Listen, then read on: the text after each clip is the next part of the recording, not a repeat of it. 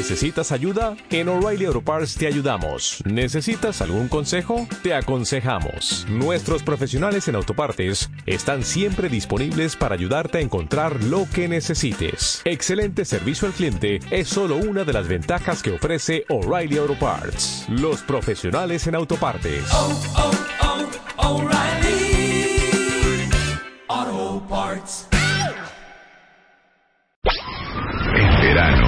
Ya está aquí. Marta de baile, solo por W Radio. Regresamos.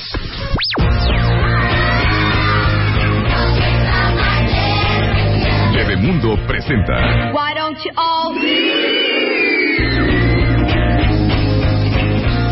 Está con nosotros Nora Flores Cuentavientes, cortesía de Bebemundo, obviamente, que como les he dicho muchas veces, ustedes lo pueden descargar en iPad en bebemundo.com y tener la revista mensualmente en su iPad de forma gratuita o eh, comprar la revista que la vendemos en todos los puntos de periódico, tiendas de autoservicio y hasta en Starbucks. En todo el país pueden encontrar bebemundo.com. Y hoy, cortesía de Bebemundo, está con nosotros Nora Flores, porque sé que es un tema bien complicado, difícil, doloroso, complicado de comunicar y sé que es algo que les preocupa a muchos. La pregunta es, Nora, ¿cómo le dices a tu hijo o cómo le explicas a tu hijo la razón por la cual su papá no vive con él? Exacto. Hola Marta, ¿cómo estás? Ahora, esto aplica para porque te estás divorciando o porque el cuate se fue y nunca volvió o, O eres porque, mamá soltera. o porque eres mamá soltera. Exactamente. Eh, bueno, yo creo que el, el paso número uno a entender es que no hay niños que no tengan papá. Es que los papás no viven con los niños, pero no necesariamente que los niños no tienen padre, porque en muchas ocasiones el término es, este, vamos a explicar por qué no tienen padre. Sí tienen, pero la situación por la cual los padres no viven con los niños, eso es otro asunto. Yo creo que la primera parte que hay que comprender es que la información tiene que darse cuando el niño la solicite y dependiendo de la edad que el niño tenga. O sea, cuando el niño la solicite Así es. y dependiendo de su edad. Vamos a empezar es. por ahí. Sí, porque de repente las mamás, como que en esta idea de vamos a decir la verdad, el niño tiene cuatro o cinco años y entonces le dan una explicación de adolescente que el niño no comprende, que al mismo tiempo le genera duda, resentimiento, frustración y es muy complicado para él. O que le levanta incógnitas que él ni siquiera tenía. Exactamente, porque le dan una explicación totalmente universitaria cuando el niño únicamente quiere términos como muy concretos y muy muy de un niño de cuatro o cinco años. Claro. Entonces, el punto número uno, creo, para abrir este tema tiene que ser en función a la, a la pregunta del niño acerca de la inquietud de quién es su papá y por qué su papá no está con él, ¿no? Sí. Primero es, eh, creo que aquí el paso eh, importante, el previo, tiene que ser los padres tienen que comprender, o en este caso las mamás y la familia de las mamás, porque a veces también son quienes intervienen, tienen que comprender que se tiene que abrir este tema de la mejor manera posible y cuando la mamá haya resuelto todos sus enojos, todos sus resentimientos, su depresión, su duelo, etcétera. ¿Por qué lo dices? Porque justamente la forma en la que siempre se abre es tu papá nos dejó, tu papá no te quiso, dolor, coraje, Claro, resentimiento, claro, furia. no lo quieras. Claro. En el tono no lo quieras y en el tono yo soy tu rescate, soy quien te salva, soy quien te ha ayudado, soy quien te protege, nadie más te quiere tanto como yo porque solamente yo te cuido. Claro. Y Entonces, porque no tienes a nadie más que a mí. exactamente.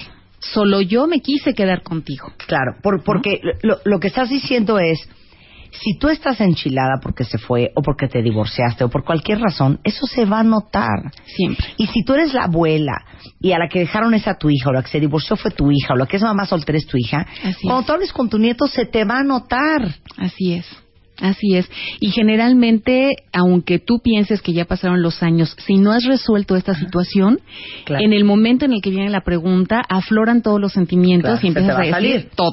Pero a ver, vamos a poner un ejemplo. Ujú. Haznos un ejemplo de la historia que le cuenta la mamá a un niño de por qué su papá vive aquí, con una carga emocional horrenda y sin carga emocional. Ok, con carga emocional. El niño le pregunta a la mamá, mamá, ¿quién es mi papá o por qué mi papá no vive conmigo? Ay, hijito. Porque además es el tema, ¿no? Sí, sí, sí. Ay, hijito. Bueno, pues yo creo que ya es edad de que tú comprendas, de que tú sepas, ya eres un niño grande, cuatro o cinco años, ¿no? Sí, sí. Y eres un niño grandecito, eres el hombrecito de la casa, o bien, mijita, ya estás en edad de comprender cómo son las cosas, y bueno, tu papá realmente, pues no nos quiso, no nos quiso, nos dejó, nos abandonó, eh, no nos procuró, no le importamos, ahora ya vive muy bien, sabría, sabrá Dios con quién, y bueno, así son las cosas, mijita, pero yo hice todo lo posible porque se arreglaran las cosas, no se pudo, pero yo aquí estoy, yo salgo adelante, yo saco adelante. Y tienes mucha madre. Y tienes mucha madre y no tienes padre, Ok. ¿no? Entonces, en ese momento, pues para el niño es como... Ok, es- exacto. Entonces ahora, fíjense, antes de hacer la otra versión, la sana, ¿qué fue lo que le transmitió esa mamá a su hijo? O sea, ¿qué se queda un niño pensando y sintiendo? se queda pensando, no fui importante para mi padre, no fui importante para que mis padres resolvieran sus problemas, no me quiso, no valgo como para que alguien esté dispuesto a asumir el compromiso de formarme, de protegerme y de cuidarme. Y estoy en deuda eterna con esta mamá que hizo todo, dejó todo, abandonó todo, sufrió todo, se sacrifica todo el tiempo por mí. Le debo la vida.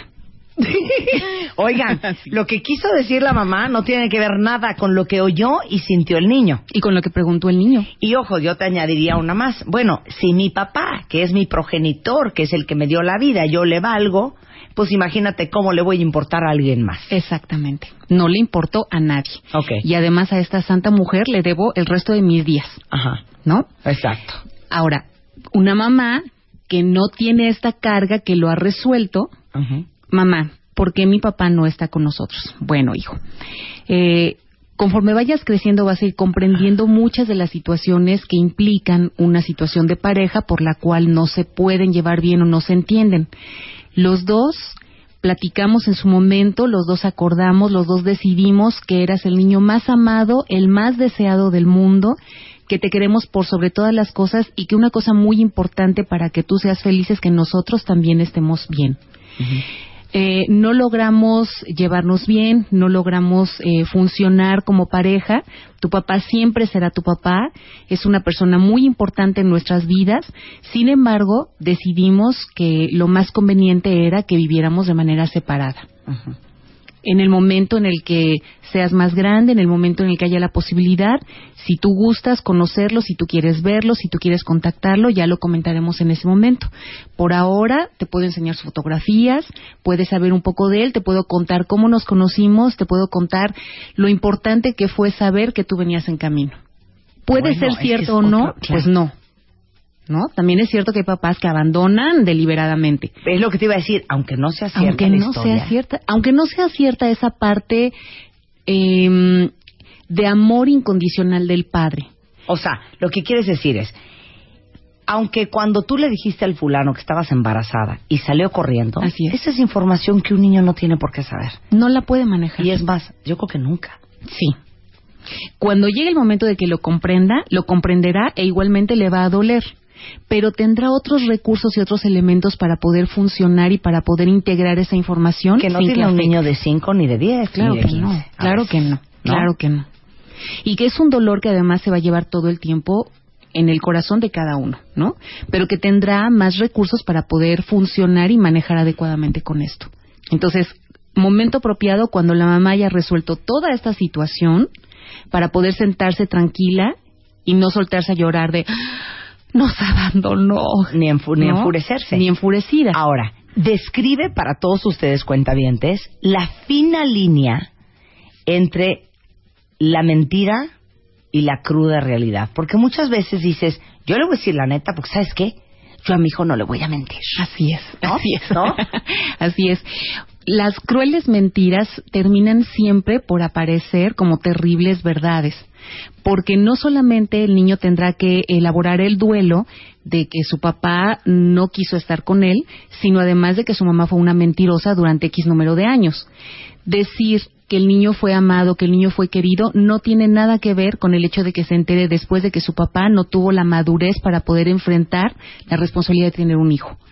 Entonces, sí es muy importante considerar que estas mentiras de se murió, se fue de viaje y luego va a regresar, eh, cosas que se, también se dicen con mucha facilidad para tratar de tapar un hoyo, hacen hoyos más grandes en el futuro. Claro. Entonces, se puede decir efectivamente tu papá no está con nosotros por las razones que acabamos de comentar hace un momento, pero eh, está vivo, está bien, está luchando por salir adelante, eh, es una persona que está buscando su felicidad como nosotros estamos tratando de obtener la nuestra. A ver, ahí te va una pregunta perra. ¿Y por qué mi papá nunca ha venido a conocerme? Puedes dar varias respuestas. Una, eh, no sé si el papá vive en el extranjero. Una puede ser precisamente porque el papá está en el extranjero y porque en este momento no puede venir a conocerte. Sí. La segunda, porque estamos dando un tiempo, eh, tu papá está eh, tomando un tiempo para poder elaborar o para poder estar más estable, para poder eh, funcionar de manera apropiada y venir a buscarte cuando seas un niño más grande y comprenda cuál es la situación, para que pueda explicarte o responderte todas tus preguntas o porque en este momento no están las condiciones para que él pueda estar con nosotros. Aún estamos enfrentando situaciones difíciles, aún estamos elaborando muchos de nuestros problemas y en algún momento cuando sea oportuno él va a venir a buscarnos. Y se vale decir, no sé. Sí. Si verdaderamente no lo sabes, sí. No lo sé, pero en algún momento tú tendrás elementos para poder buscarlo y preguntarle. Preguntarle. Porque además, algo que también hacen las mamás es, y nunca vas a saber de él, y nunca lo vas a encontrar, y por mí jamás vas a saber en dónde está. Y los niños tienen todo el derecho a conocer cuál es su origen, cuál es su historia. Claro. Entonces, el niño tiene que tener también la posibilidad de considerar que en algún momento va a contar con este recurso, cuando sea mayor, cuando sea más grande, cuando, etcétera, ¿no? Para poder conocer a su papá y poder estar con él. Otro de los puntos que, que mencionas en el artículo de Bebemundo es eh, no cierres la opción a que vuelva a preguntar acerca de él. Exacto. ¿Qué significa eso? que si el niño ve que la mamá se atormenta, se preocupa, llora, se deprime o se enfurece cuando le da esta explicación, el niño sabe en ese momento que es un tema que nunca debe tocar con su mamá. Claro. Y entonces todas estas preguntas las va a consultar por otro lado. Y por un lado que además no siempre es el, el lugar apropiado, que pueden ser los tíos, los abuelos, que al no serlos directamente involucrados a lo mejor van a dar una respuesta inadecuada y entonces esto también puede generar un problema más serio en el niño. Que yo creo que ese sería otro punto. Es súper importante, cuentavientes, que alineen Así es. a todos. Para todo. Porque a lo mejor tú lo vas a manejar muy bien. Pero cuando llegue y se lo pregunte a tu papá, o sea, a su abuelo. ¿cómo, ¿cómo le haces para que tu papá sepa que no vaya a montar en cólera Así es. y a destruir todo lo que tú ya construiste? Exactamente. Y ya con el, mm, pues pregúntale a tu madre.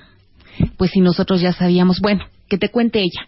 Yo no te puedo contar. Eso es algo que me enoja mucho, que es muy difícil. Ya de ahí ya se genera en el niño toda una situación de mi papá es una mala persona Claro. y no debo tocar el punto.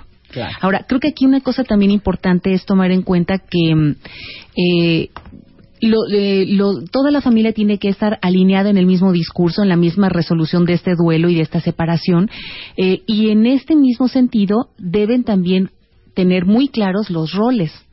Porque si O sea. le dicen al abuelo papá, ¿no? Y entonces a la hora de la hora, fíjate que este no es tu papá. Yo te puedo contar muchísimas historias en las cuales en la adolescencia los hijos se enteran que las mamás que creían sus hermanas son sus madres biológicas. ¿Qué es eso? Porque siempre hubo esta imagen de eh, yo soy tu hermana, porque tenemos los mismos apellidos. Claro. ¿no? O este se queda el niño con la idea de que el abuelo es el padre y conforme va creciendo esto le va generando otros conflictos al darse cuenta de que su mamá es la hija, pero al mismo tiempo aquel es el papá. Entonces, a ver, ¿qué fue lo que pasó aquí? No, y hace como tres semanas hablamos con Lucy Romero lo importante que es respetar la, Los roles, los roles y la cadena familiar. Así es. Y nada de que hagan que el niño le diga papá al novio Así o al es. tío o Ajá. al abuelo, porque su padre es su padre, Así esté es. o no esté presente. Así es. ¿No? Tiene papá, está o no está, pero ese es el padre.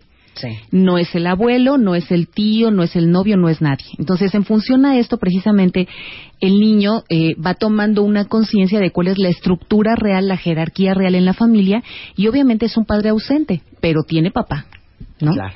Entonces, todo el mundo tiene que estar alineado en el discurso, las madres tienen que haber resuelto los conflictos previos que tengan con el padre y dar al niño la información oportuna a la edad y al momento en el que él solicite esta información. Lo que pasa es que yo creo que cuando una mujer o un hombre están muy dolidos, muy dolidos porque fueron abandonados, muy dolidos porque se desapareció la fulana o el fulano, muy dolidos porque hubo una ruptura espantosa, porque hubo un divorcio, porque hubo una infidelidad. Sí. Lo que tú quieres es cobrártelas a través de tus hijos. Y tú quieres que este cuate o esta mujer pague a como de lugar. Así es. Sin estar conscientes de que el tiempo todo lo acomoda. Así es, y de que además el niño es el que termina pagando porque el sujeto a lo mejor anda muy feliz en Hawái, ¿no? Haciendo su vida con su familia y demás, y la señora en su imaginación piensa que haciéndole esta historia al niño se las va a cobrar al señor a lo mejor ya ni le importa, o si le importa, va a regresar algún día a ajustar cuentas y la mamá va a tener que enfrentar que muchas de las cosas que dijo no eran ciertas. O pensar, híjole, no vaya a ser que pase el tiempo y yo, que fui la sacrificada y la que saqué a estos niños adelante, eh, luego tenga que compartir el amor de mis hijos con este pelado. Me convierte en la Ahora, después de todo lo que me hizo, ahí andan los niños con él, encantados de la vida, con su papi para arriba, su papi para abajo. Exactamente. Y una cosa es el conflicto de los padres, es decir, entre los padres y el conflicto de los padres con los hijos. Los hijos no tienen conflicto con el padre, el conflicto es entre la pareja. Entonces, lo más sano efectivamente es que el niño tenga una buena relación con los padres. No importa si el papá es un padre ausente o no. Es cierto que probablemente no se merezca el, amor que le pueden tener los hijos, pero a final de cuentas es muy importante que, que el niño tenga este referente de que el padre fue una figura positiva, eh, y esto es importante mencionarlo. Cuando el niño tiene una imagen positiva de ese padre, aun y cuando sea ausente, se identifica con una figura masculina positiva y puede ejercer una buena función paterna.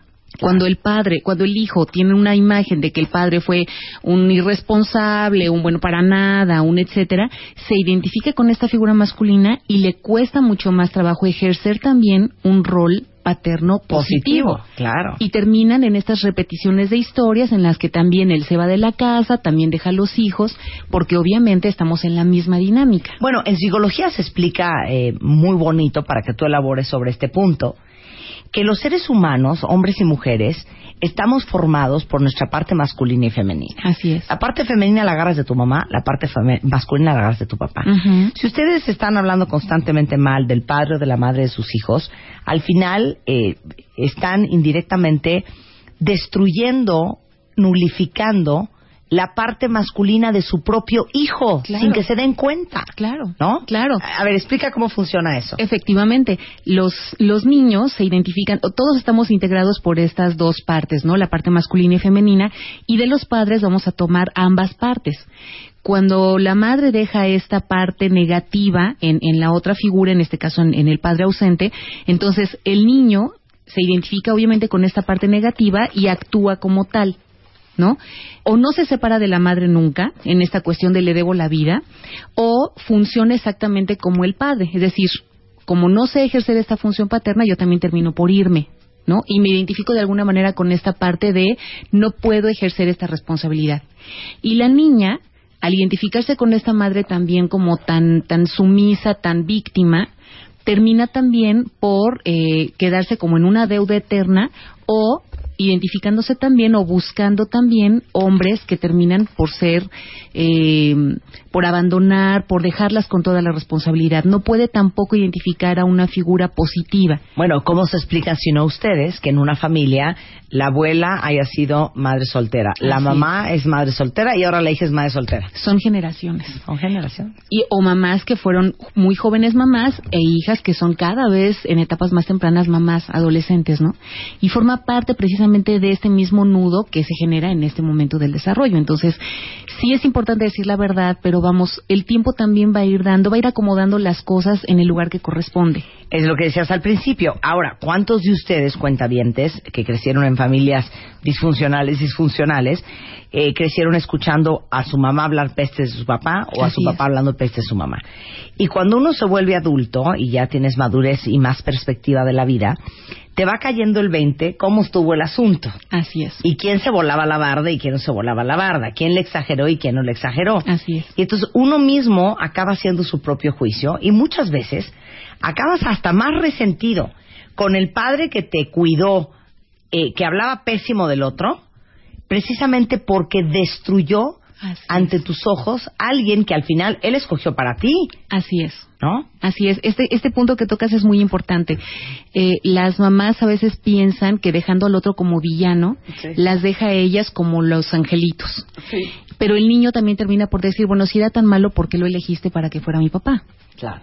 ¿No? O ya conocí a mi papá y no era tan malo como decías, ¿eh? Así es. Y que pasa en muchas ocasiones, ¿eh? Claro. Resulta que los padres no estuvieron porque las mamás impidieron que estuvieran y entonces también lo conocen y es una buena persona. Claro, o de chiquito te contaban una historia y cuando creces te das cuenta que la historia no era así, ¿eh? Y ya te entendiste todo y te cayó el 20 de todo. O no, cuenta bien. Así es. Bueno, Se cae el teatro porque es una novela familiar. por eso dice Nora, todo cae por su propio peso. Ahora, ni tan tan ni muy muy. Sí, Tampoco quieres pintar de santo al diablo, así es. ni viceversa. Exactamente, no puedes nunca, siempre tenemos que buscar un equilibrio y entonces Está el hecho de que la mamá, sí, cómo. está muy complicado, pero es mucho más viable cuando logras equilibrar tú también tus emociones, porque al final de cuentas la mamá también tiene que darse cuenta de que si ese padre no está ahí, ella también tuvo parte en la responsabilidad de esta elección. Es decir, ya se daba cuenta de que era un papá muy joven, o que era un papá irresponsable, o que fue una noche de copas, o que fue lo que sea. ¿Cómo podía entonces plantear que realmente había elementos para pensar que él se iba a quedar ahí? Claro. ¿no? O cómo podía entonces eh, condicionar él, o estás con los dos o no estás con ninguno. Porque también hay papás que dicen, bueno, yo quiero estar presente, pero para ser papá, no quiero una relación contigo. Ah, no, los dos o ninguno. Claro. No puedes obligar, no puedes forzar tampoco una relación, ¿no? Entonces, eh, a final de cuentas, eh, la mamá también tiene que habiendo hecho esta elaboración del duelo, chamba. exactamente, va a estar más en equilibrio para también darse cuenta de que el otro tampoco era un villano, tal vez se conocieron en el momento menos apropiado y eso genera que haya este tipo de, de diferencias o de rupturas muy tempranas que se podrían haber evitado con un poco más de tiempo, que también pasa. que también Claro. pasa. Como dice la película, a series of unfortunate events. ¿no? Exacto. Sí, Una cadena sí. de barbaridades que, bueno, este fue el resultado. Así es. Pero ese es el punto, que como nos es mu- muy natural victimizarnos Sí. y hacer responsable al otro, muy pocas veces te das cuenta que tú fuiste copartícipe de todo lo que pasó y también de todo lo que no pasó. Así es. Y que tú probablemente en el inicio decidiste embarazarte pensando que así ibas a lograr que el otro se quedara, pero eso fue una expectativa tuya. Y tienes que asumir esa responsabilidad, ¿no? O darte cuenta de que realmente el otro no estaba en ese momento en condiciones. O aceptar, con todo el dolor que esto implica, pues que contigo no quiere nada, pero que sí quiere ser papá. A ver, dice una cuenta bien, te pregunta muy difícil, y los estoy leyendo a todos en el timeline de Twitter, que su hijo de 14 años quiere conocer al papá, pero que el papá, ella no sabe ni dónde está, cree que tiene otra familia, se fue a vivir a otro estado y es un patán. ¿Qué hace? Esto es más complicado porque Vamos, ponte en consulta, Sí, ponte sí. en consulta. Bueno, eh, yo pensaría que si hay la posibilidad de que la mamá pueda tener contacto con él a través de los abuelos, a través de un amigo, un primo, que generalmente queda por ahí alguna parte de la cadena con la cual hacer conexión. Si hay esta posibilidad, entonces ver si realmente el papá está interesado en tener contacto con el niño. Y si es así, entonces tratar, bueno, tri- tener primero un encuentro con él para decirle, a ver, Pero para hacer eso, una mujer Sí. se tiene que amarrar a veces uno y el otro. Y ni, Sí. ni modo, es todo Sí. en pro del niño. Así es, así es. Porque además el niño lo va a buscar. Claro. Y si no, Y y si, si verdaderamente contactas al fulano y el fulano dice a mí no me interesa conocer a ese niño, la madre tiene que decirle al niño y el niño tiene que elaborar precisamente en un, en un tratamiento el, el darse cuenta realmente de que el papá no quiere tener contacto con él y elaborar este duelo, que es manejarlo. cañón. Durísimo. O sea, Cañón. pero le dices literal. hijo, con- aquí están los contactos, Sí. si quieres podemos contactar a tus abuelos, puedes saber exactamente cómo están las cosas, pero tu papá en este momento no quiere tener contacto con nosotros o contigo. y a Así, trabajarlo. Nada de no lo encontré, no me Exacto. contestó el teléfono. Exacto. Decir la neta.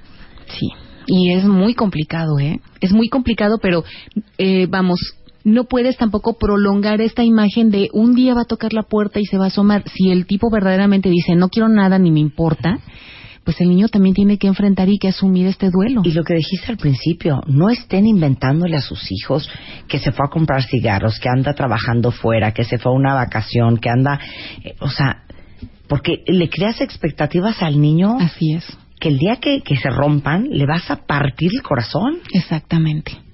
Exactamente. Yo podría decirte de la experiencia que he tenido en los pacientes, eh, una mínima parte de los papás no quiere saber de los niños. La gran mayoría los vuelve a contactar. Y obviamente en ese momento, pues el niño se enfrenta con la otra versión Claro. y empieza a hacer el juicio que tú dices hace un momento, ¿no? Y es que aparte, sabes que ahora, ahora que hablabas de la responsabilidad, y- y digo nada más porque los niños normalmente a esa edad no son tan verbalmente articulados como podría ser un adulto. Pero es como para que un niño se voltee y le diga, oye, pues yo no sé por qué estás perreando tanto a mi papá, si ese es el que tú me escogiste. Y lo dicen, sí lo dicen. Pues los felicito. sobre todo en la adolescencia, que es un momento en el que se arman como que todos los elementos para poder enfrentar a los padres, sí, claro que lo dicen. O sea, pónganse a pensar, bueno, te fue infiel, bueno, se fue con otra, bueno, tuvo otra familia. Tienen ustedes como mujeres toda la razón de estar furiosas. Pero, ¿con qué autoridad le dices a tu hijo no puedes ver a tu padre, tu padre es un maldito, si el error lo cometimos nosotras? Claro. Por claro, escoger mal, Claro. o por quedarnos ahí, Claro. por no irnos antes, por no ver las señales, o por lo que sea que haya sido, somos corresponsables, Así es. ¿no? O porque fue una elección, ¿no? Como Bueno, que muchas sí. mamás inicialmente dicen, quiero ser mamá soltera, y a la hora de la hora es como, bueno, ¿y qué tal si lo intento y a lo mejor sí se puede? Y pues el otro no quería. Claro. Bueno, pues para todos los que necesiten como ahondar un poco más en el tema y discutir el punto con Nora y de veras terapiarse con respecto al asunto, Nora Flores es parte de nuestro pool de especialistas en bebemundo.com, escribe de manera regular tanto para el sitio como para la revista y la pueden encontrar en Twitter con Ujú. y también eh, tus datos de contacto, tus consultorio, mail, La página es www.capcity.com Capcity. C-A, P de Pedro, S de sopa y de isla, D de dedo y de isla. Ujú. Y el teléfono es 5264-6629. También ahí está mi correo en la página por si gustan contactarme por mail. Y ahí está en el, el pool de especialistas de bebemundo.com, que tenemos todo un directorio de todos los doctores con que trabajamos. Pues Nora, un placer. Tema duro, Gracias. tema difícil, ya las veo Sí. en Twitter, pero bueno, contacten a Nora, busquen ayuda, no por ustedes solamente, sino también por sus hijos. Así Ahí es. está. Muchas gracias. A ustedes, gracias. Regresando del corte comercial, señoritos y señoritas, un tema bien amable, bien bonito y bien agradable. El doctor Jorge Santín va a hablar de fístulas, fisuras y otras alegrías anales en W Radio. Paramos un momento y ya volvemos. Más Marta de Baile en W. Marta de Baile.